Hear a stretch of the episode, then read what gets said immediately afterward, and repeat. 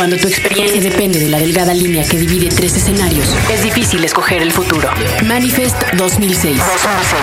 12 horas, 3 escenarios y 23 opciones entre las que podrás encontrar a Morning Runner, Lucibel, Nude, Allison, Bastilla, Panda, Romina Con, Pretty Girls Makes Great, Chetes, Delays. Dixo y Prodigy MSN te invitan al Manifest 2006.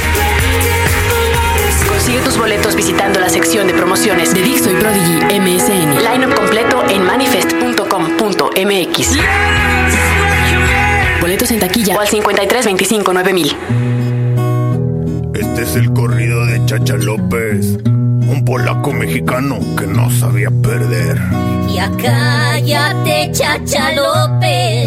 Cállate, Acepta que no ganaste. perdiste, El sur te cree tus mentiras. mentiroso, Pero en el norte, mi madre. ni madres, güey. Complos hay por todas partes. Es un complot. Excusas por todos lados. Excusas, Y aunque hagas muchos berrinches, berrinchudo, siempre dos más dos son cuatro.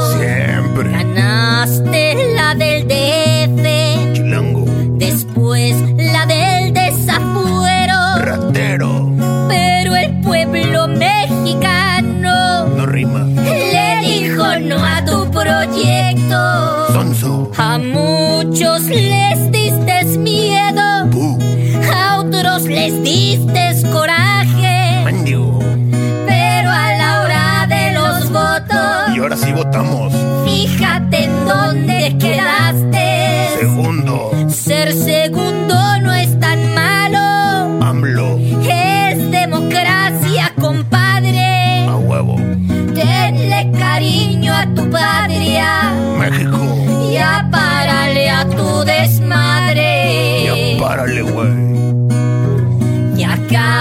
Cállate, Chacha López. Chacha López, Acepta que no ganaste. Lero, El sur te cree tus mentiras. mentiroso, Pero en el norte ni ni madres. madres. El sur te cree tus mentiras. Qué curioso, ¿no? Pero en el norte ni madres.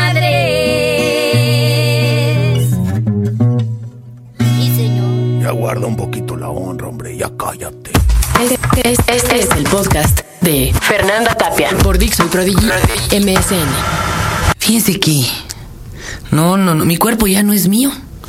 Ahorita sí, ya, ¿para qué les cuento? La- te dan calambres. No me han dado mortales, pero sí como para pararte a medianoche a decir, ¡Uy! O de repente como que acumula mucha agua durante el día, sobre todo cuando ya me la eché de pie un buen rato. Ya mi mozo aquí me va a tener que poner una sillita para la próxima, porque ya como que ya no aguanto tanto. Y otro de los males es que este mismo líquido que se acumula se me está quedando apretando el túnel carpio, entonces ya no me puedo echar horas frente al internet y el teclado y demás. Todo lo que me mandan es leído, ¿eh? Pero perdónenme si no les contesto con la misma extensión con la que ustedes me mandan correos. Ay, nomás les va un ejemplo. El mentado podcast de las elecciones generó, pero decenas de correos, decenas. Eh, hoy voy a mostrar eh, dos de, los materiales que me enviaron porque sí ya es mucha clavadez. Sinceramente, me apena no poderle contestar escrito lo de forma basta a Ricardo J. Sánchez Durán, que más tiene hasta como, como nombre de político. El buen Mozalbete me escribió seis cuartillas. O sea, seis cuartillas. Si esto lo hubiera enviado a una revista, hombre, este muchacho le hubiera pagado por lo menos cuatro mil pesos. De puros huevotes me escribió un mail de seis cuartillas. Carajo, lo menos que puedo hacer es que lo pongamos a, a debate aquí en este espacio y se lo iré contestando, pues aunque sea verbalmente. Perdóname que no lo tecleé. Te juro que no he podido cumplir ni con mi colaboración de la revista MX. Estoy muy apenada con ellos, pero ya no me da el cuerpo. Ahora sí que como ya lo di, ya no me da. Entonces, hoy entre este muchacho, otros que me han mandado MP3 y demás, vamos a hacer un podcast del plantón. déjenme decirles que a mí el plantón me viene bien holgado. ¿Por qué? Lo cruzo dos y hasta tres veces diario, ¿eh? Porque alrededor hay varios estudios de grabación. Pero tengan en cuenta algo, mi cuerpo está lleno de endorfinas y de relaxina. Entonces yo lo veo como ese estado iluminado de chino flotando en una nube en película mística del director de Crushing Tiger, ¿no? Así como que a mí no me está sucediendo. Solo me falta cruzarlo. Un día con lluvia y entonces sí ya soy récord olímpico. Pero ¿qué creen? Algo le pasa a uno también con el embarazo. De pronto, de pronto, como que en tu cerebro no cabe el egoísmo. Y de pronto ya no eres tú, sino el otro. De a de veras. No de dientes para afuera. Ya no importas. Por ejemplo, yo ahorita, la neta, no tengo ganas de tragar. O sea, mi, estómago me quedó como, como cuando me contó Regina Orozco que le pusieron una dona y se lo redujeron. Hagan de cuenta. Ya, de veras ya no me dan ganas de comer. ¿Cómo? Por el otro. Me tengo que acomodar en la silla como al otro. No lo incomode. Tengo que respirar, hacer ejercicio, acelerar mi corazón aunque mis pies revienten por el otro. Entonces, me es más fácil tener esta empatía y el poderme poner en los zapatos del otro en estos momentos. Me dice uno de los correos que envían, me cagan las viejas desdentadas que salen en los reportajes y que están durmiendo en el plantón. Señor, mire, yo no creo que las señoras tengan mal gusto, pero no tienen 50 mil varos para hacerse una placa. Perdón que lo incomoden, ¿verdad? O sea, otro me dijo, oye, es que le pagan 200 pesos diarios a los que están ahí. Yo lo veo difícil, ¿verdad? Yo lo veo difícil. Imagínense, a la, a la marcha, ¿qué fueron? Dos millones, ¿no? De, de vatos que se haya quedado plantado ahí un millón, no creo que tengan 200 millones de varos diarios para invertírselos a una multitud si no tuvieron para invertírselos en comerciales. No estoy defendiendo ni al peje ni a su partido. Me inquietan los pobres que están ahí. No los intelectuales ni los que están ahí para salir en primera plana en la, jornada, no, no. Los que de veras veían como símbolo a alguien que podía por fin darles voz y representarlos. Eso es todo. Esos me, esos me duelen, esos me inquietan, esos que están haciendo talleres de pintura para sus chamacos que ahí duermen. Imagínense que es surrealista. Piénsenle, piénsenle. Mariagna Prats, pinche vieja, en su vida soñó que iba a amanecer dormida en una carpa en el zócalo. Eso es poca madre.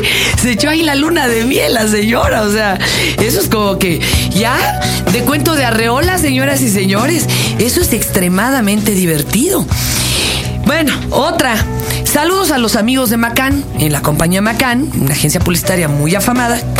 Uno de ellos me escribe, encabronadísimo. Y me dice que en su compañía todos son panistas. Y a mí me inquieta porque el 90% de la población de Macán son amigos homosexuales. De veras. O sea, de, abiertamente homosexuales. Yo le digo, ¿cómo puede la gente en tu compañía votar por un partido que ni siquiera reconoce tu existencia? Me dicen, ay, pero es que no somos nacos. Háganme el favor. El voto en este pinche país chisguetero es aspiracional. Bueno, no esta gente que se está quejando del plantón. Están muertos de rabia del plantón. Muchos de ellos decían que para qué se gastó en el segundo piso, que se hubiera hecho más transporte público. A ver, ojetes, usen el transporte público. ¿No querían transporte público? Pues úsenlo. Anden en metro. A ver si de veras. A huevo que no, el pinche coche en este país es aspiracional. En cuanto te puedes salir de la micro, lo haces. Y a huevo. Y entonces tú ya eres chido y poderoso. De veras que me dio tanta risa con estos neoliberales. Sí, porque ya es el nuevo término, ya no es neoliberal. Son los nacos que votan para pues, no verse tan nacos por cualquier otra opción. Entonces son los neoliberales. Háganme el favor. Eso me, me, me encantó. Y, y, como este comentario me han llegado, pero 200 al correo electrónico. Empiezo a leer y ya de ahí nos arrancamos, ¿no? De este super correo de Ricardo Sánchez. Dice, hola Fer, espero que estés bien en compañía de los tuyos. Escuchando tu último podcast me gustaría expresarte algunas observaciones que me han acompañado durante muchos años. Resulta que me llamó mucho la atención el comentario que hiciste con respecto de los pobres de este país. Y si bien es cierto que los pobres de este país son muchos, hay de pobres a pobres. En esta ocasión no me voy a referir a la gente que vive en pobreza extrema en las zonas tradicionales donde se manifiesta esta, porque esta manifestación de la pobreza es muy difícil de erradicar, ni siquiera con las más salvajes utopías. La ha habido en la época precolombina, la hubo en la conquista, existe en el presente y la seguirá viendo en el futuro. ¿Por qué? No lo sé. Posiblemente ese grupo de humanos simplemente no están hechos para vivir de la manera en que viven los otros. Posiblemente fueron rebasados por la realidad y no pueden alcanzarla. Puede ser. Mi querido Ricardo, primer comentario. Yo no creo que la pobreza sea como kármica. Es decir, ahí en la India tú naces jodido y te tienes que quedar jodido durante toda esta vida.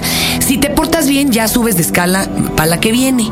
O sea, la que viene, pues ya te toca a la mejor ser este, alguno de los que vive del erario. No, no mames, güey. Me cae que eso no es kármico. Y si eres de los que piensan que eres pobre porque es huevón o porque no quieres salir de su pobreza, perdón. Yo creo, y no para imponerte mi mi visión, te presto mis ojos para que abras otra ventana en tu universo. Yo creo que tampoco necesitamos irnos a hacer un facial a París cada mes. ¿O a ti te hace falta? No. Y hay gente a la que sí. Simplemente también tenemos necesidades diferentes, ¿verdad?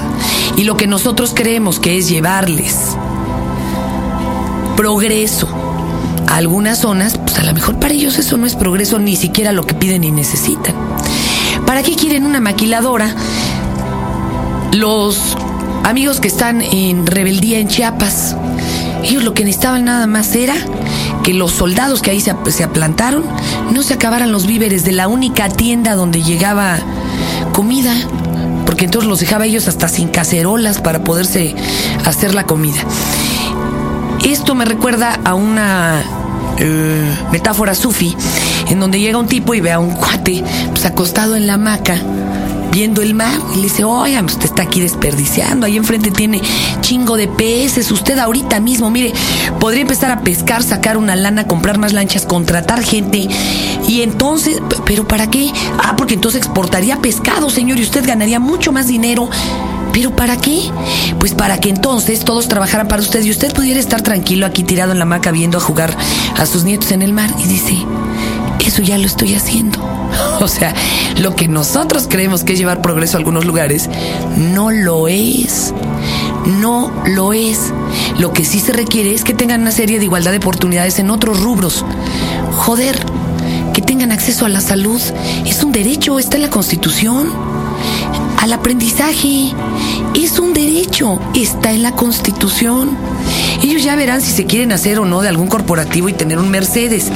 Pero perdón, no creo que la pobreza sea kármica. Dice nuestro amigo Ricardo, yo creo que eso de la pobreza que tanto se menciona, esa que se convierte en capital político, es una situación cultural.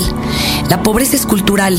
Es una afirmación muy fuerte y controvertida, pero durante todos los años que he tenido la oportunidad de convivir con cualquier cantidad de personas, de lo más variado que te puedas imaginar, he observado algunas conductas que me han llegado a ver que efectivamente la pobreza tiene una cultura con todo y sus usos y costumbres.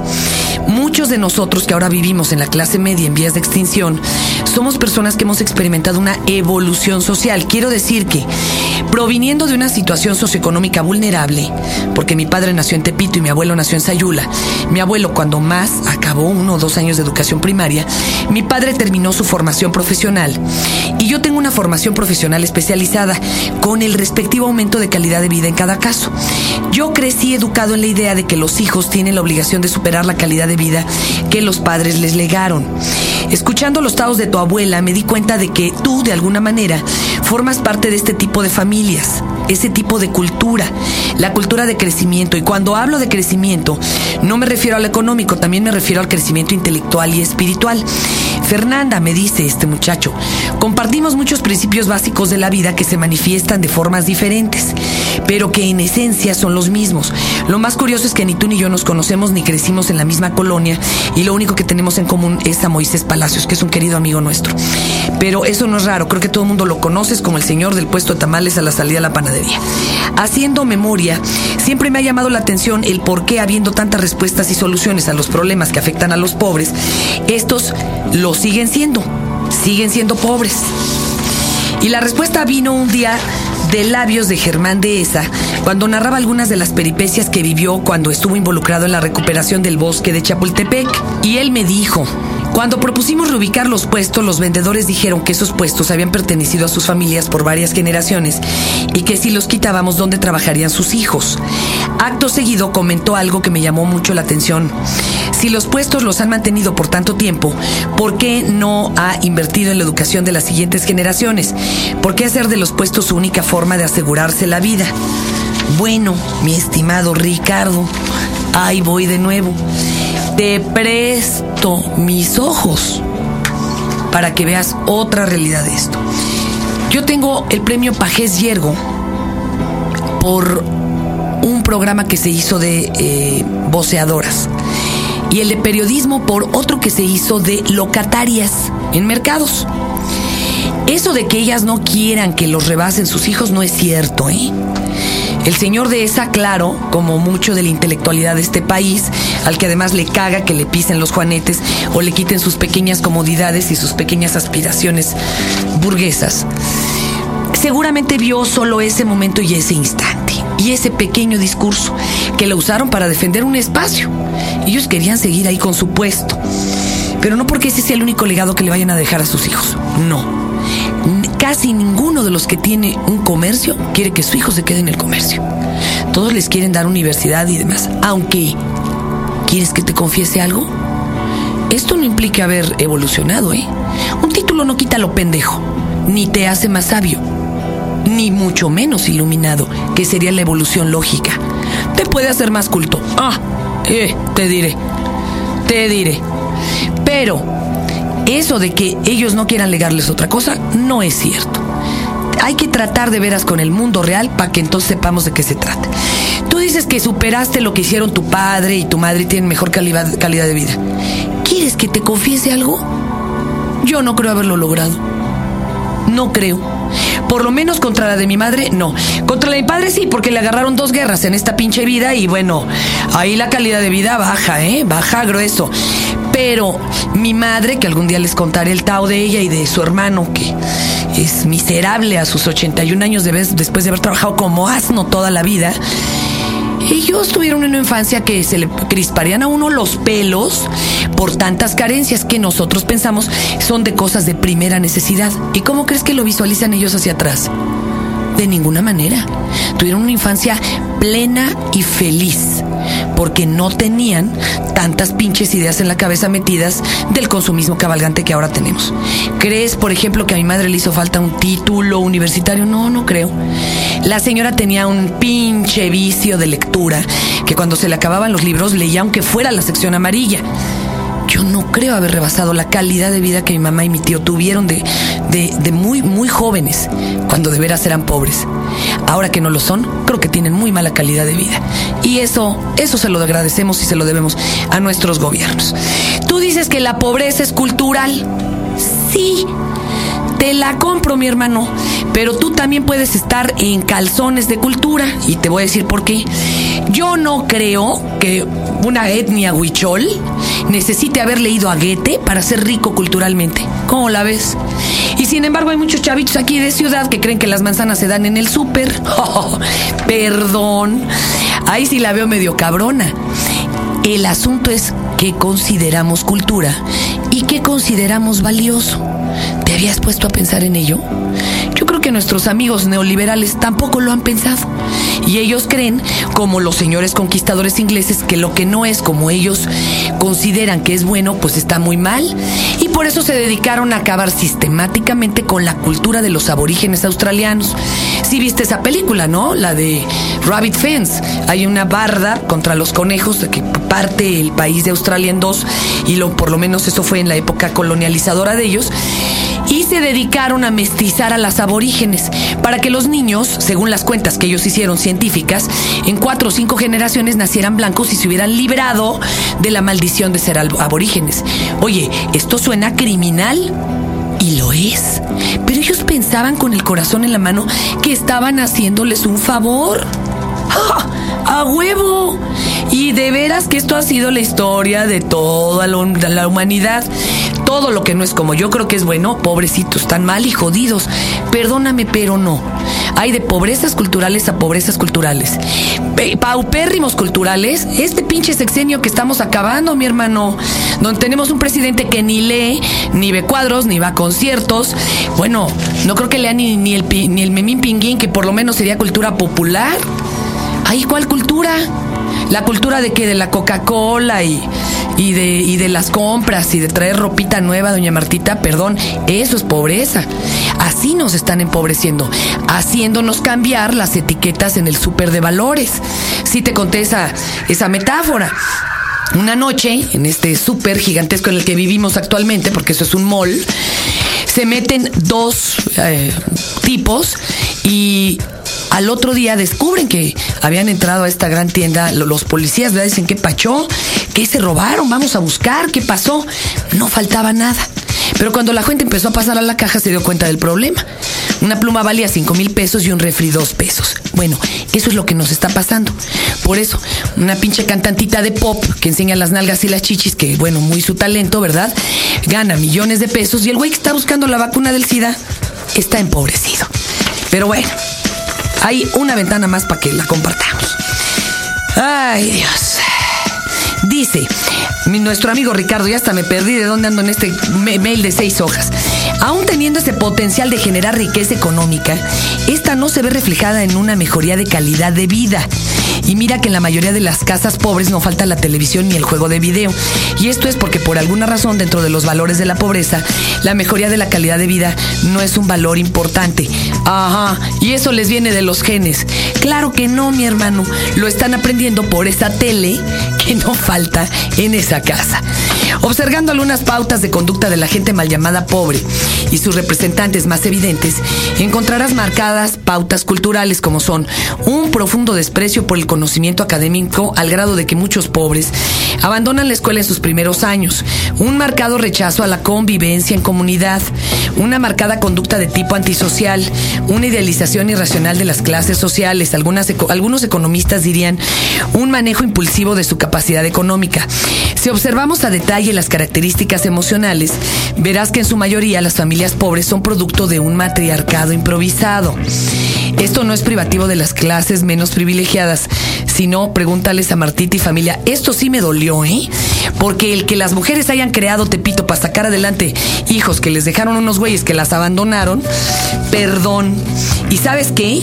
Esto que estás describiendo tú como pobres son una uñita del dedo meñique de la gran gama de pobres que tenemos en este pinche país y que no responden de ninguna manera a lo que tú estás ahorita dictando.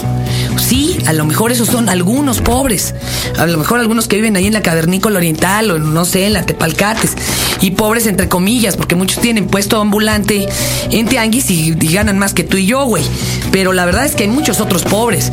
Hay niños de 8 años cargando carretillas pesadísimas, más grandes que ellos en la central de abastos a las 4 de la mañana para presentarse en la escuela que está ahí a la vuelta a las 8 sin zapatos y completamente drogados de inhalantes. ¿Qué, ¿Estos a dónde me los catalogas? Sí, ¿quieren dinero rápido? ¿Quién les dijo que hacía falta el dinero rápido? En donde era más importante el tener que el ser. Nosotros, mi hermano, esta sociedad. Ay, y dice, esto es muy duro, pero muchas madres de familia no son las personas más saludables para guiar una familia y mucho menos para educarla. Por lo general, la educación promedio de una familia mexicana se reduce a repetir rituales que se aprenden de la comunidad y ahora de los medios masivos de comunicación.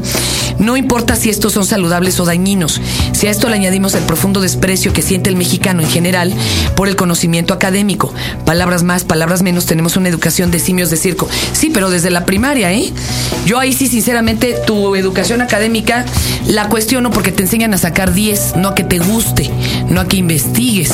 Y por otro lado, el que las mujeres no puedan guiar a los hijos, fíjate qué injusta es la sociedad.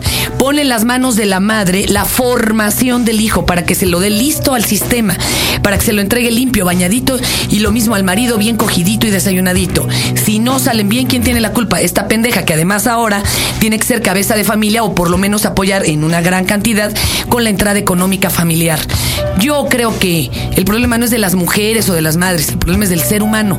Estamos muy poco preparados para tratar de guiar a los hijos que nos mandan. Dice, no hablemos de los problemas de salud congénitos que a fuerza de vivir en un medio ambiente hostil se han hecho permanentes en este tipo de familias. Perdón, perdón mi querido racista, o sea, y clasista. Los problemas congénitos se dan en todos los estratos sociales, claro. Arriba no se nota porque no se exhiben.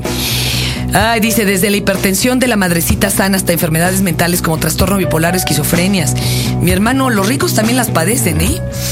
Que ofrecen como resultado individuos que rigen su vida de acuerdo a las leyes del país de las maravillas de Alicia. La educación emocional de muchos mexicanos promedio se refleja en la siguiente frase que después, que escuché después de la marcha contra la delincuencia. Ojalá Dios quiera y la marcha sirva de algo. Pues sí, yo sí le digo a la gente, ¿para qué andan marchando? Vayan y levanten actas. Eso sí acabaría con la delincuencia. Denle seguimiento a sus casos. Ser pobre ha sido durante mucho tiempo un permiso abierto para no madurar. Serlo rico también, mi querido Ricardo. El pretexto perfecto para no enfrentarse a la realidad y al mismo tiempo ofrece ventajas inimaginables. La riqueza también. Y ofrecerte como capital político para obtener propiedades por solo quererlo, para poder cometer todo tipo de conductas antisociales y ser redimido argumentando ignorancia con el agravante de que la masa de gente pobre es el complemento perfecto de los líderes políticos, muchos de ellos con la misma capacidad intelectual, ambos se benefician y por lo mismo no puede haber uno sin el otro. Y en países mayoritariamente católicos forma parte del kit básico del buen creyente. Sí, aquí el problema es que nuestro partido neoliberal, es decir, el de los ricos, ya me estoy sentando aquí en la alfombra, mano, porque este mail está muy largo es el que maneja el catolicismo como estandarte, mi hermano. Por eso hay tanto ñero liberal, es decir, jodido, pero panista, pues porque son católicos. Los otros no sé que se vayan a comer a los niños, ¿no? Y dice, a lo que voy con este comentario, es a decirte que yo dudo mucho de que los pobres sean las víctimas del sistema. Forman parte activa del mismo, de hecho aventurándome son parte vital del mismo y cómplices activos. Bueno, evidentemente. Y también los que están protestando contra el sistema son parte del sistema. De hecho, esto me lleva al segundo comentario que quería hacerte. Y ahí se he hecho otras dos cuartillas, mi estimado. Bueno, vamos a poner una rola. Y esto lo continuaremos en el siguiente Tao, compañero, porque está heavy. Francisco Hernández me mandó este corrido que se llama El corrido de Chacha López, a cargo de Lucas y Pancho de la producción Elecciones 2006. No estoy de acuerdo con el corrido, pero bueno, seamos plurales, aunque la trinchera de los ricos sea más grande, para que no digan que no incluimos sus comentarios. Vamos a escucharlo y en la próxima entrega, hijo, seguiremos con este correote y con otras entregas musicales que nos han hecho llegar al correo electrónico. Y por lo pronto, pues tranquilos con el plantón, ¿qué? Acabas de escuchar el podcast de Fernanda Tapia por Dixon Prodigy MSN.